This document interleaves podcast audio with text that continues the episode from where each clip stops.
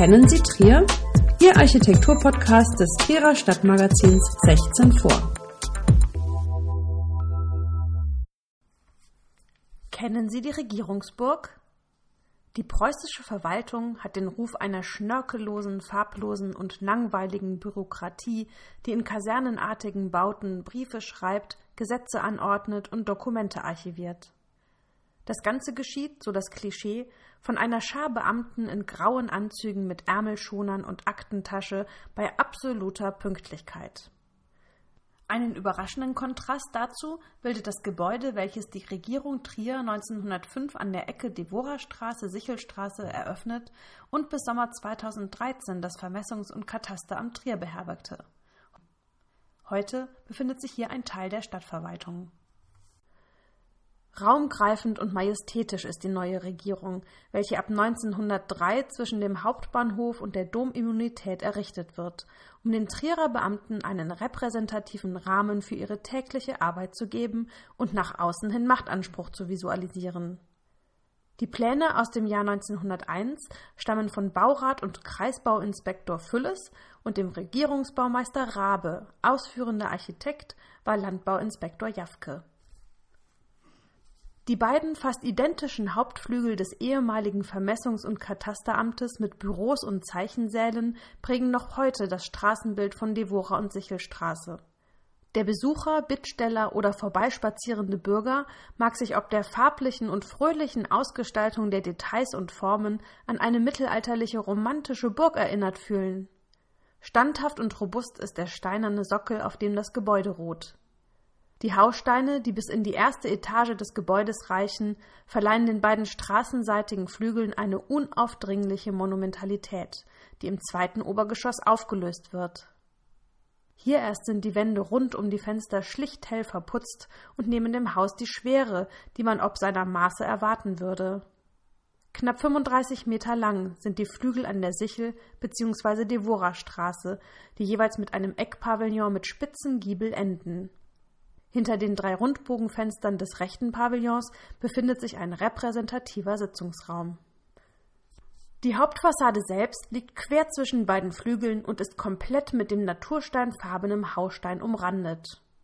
Besonders hier fallen die unregelmäßig verteilten Bossensteine ins Auge, die durch ihre grobe Textur den Burgcharakter des neoromanischen Hauses unterstreichen. In der Mitte befindet sich der zentrale Eingang, den man über eine zweiflügelige Treppenanlage erreicht. Ursprünglich hat eine ausladende mittige Freitreppe in das Behördengebäude geführt. Diese einzige maßgebliche Veränderung des Gebäudes, welches im Zweiten Weltkrieg weitestgehend verschont blieb, erfolgte im Jahr 1930, als das Haus nach der Nutzung durch amerikanische und französische Besatzer wieder an die Trierer Regierung kam. Die heutigen zwei Treppen führen auf einen überdachten Vorbau mit Säulen, die einen Rundbogen halten. Farbig gefasst sind die Kapitelle, die einen Vorgeschmack auf die reiche innere Ausstattung des Hauses geben. Das Kapitell der linken Säule wird von vier Eulen gebildet, das auf der rechten zeigt vier Schlangen. Alle bildlichen Steinarbeiten stammen von den Trierer Bildhauern Matthias Moritz und Gustav Sobri. Weiterer figürlicher Schmuck ist auch in den drei Medaillons über den Fenstern des Hauptgeschosses zu finden. Das mittlere Medaillon mit der Krone des Königreichs Preußen wird flankiert von zwei inhaltlich auf den Zweck des Hauses hinweisenden Bildern. Im linken Rundbild ist ein Greif zu sehen, dem ein Mann Münzen aus dem Maul nimmt. Der Legende nach hortet das Fabeltier bekanntlich Gold, was im übertragenen Sinne an die Regierung abgegeben werden muss. Dies ist ein Hinweis auf die Steuerverwaltung, die auch raumtechnisch im linken Flügel untergebracht war.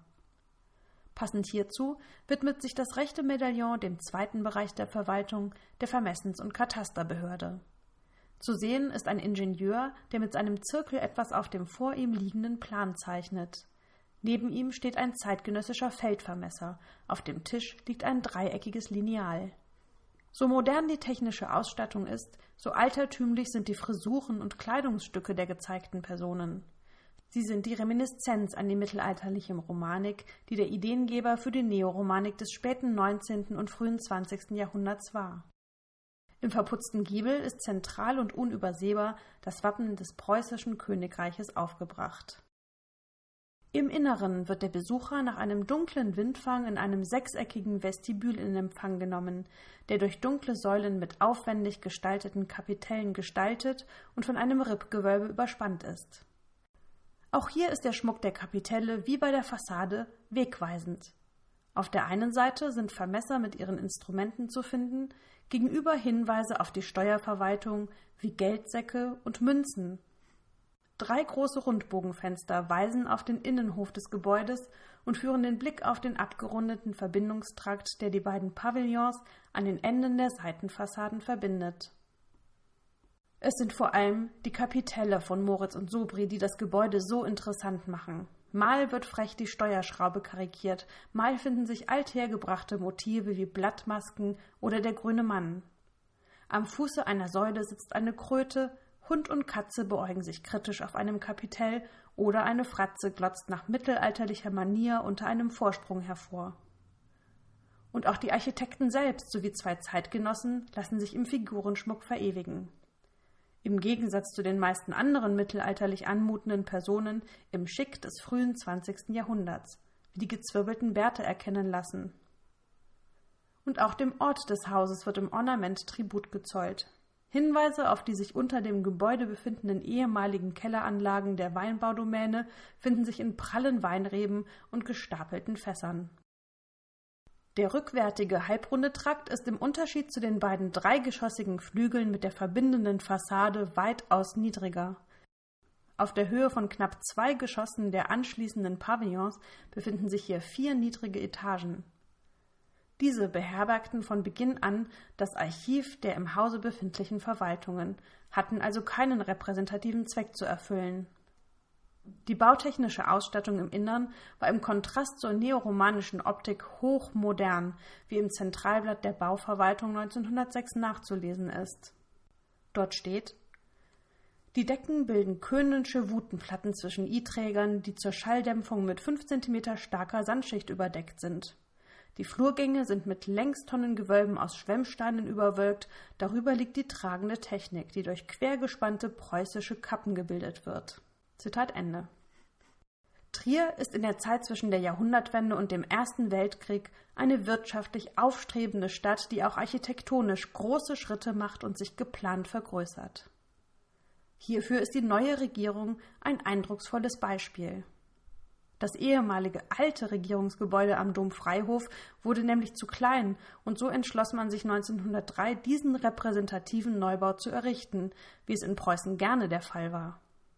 Nahezu gleichzeitig entsteht in den Rheinanlagen in Koblenz das preußische Regierungsgebäude im gleichen Stil.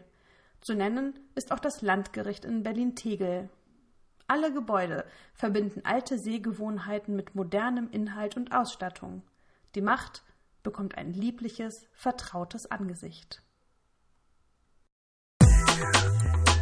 Alle Architekturgeschichten zum Hören finden Sie unter www.architektur-podcast.de.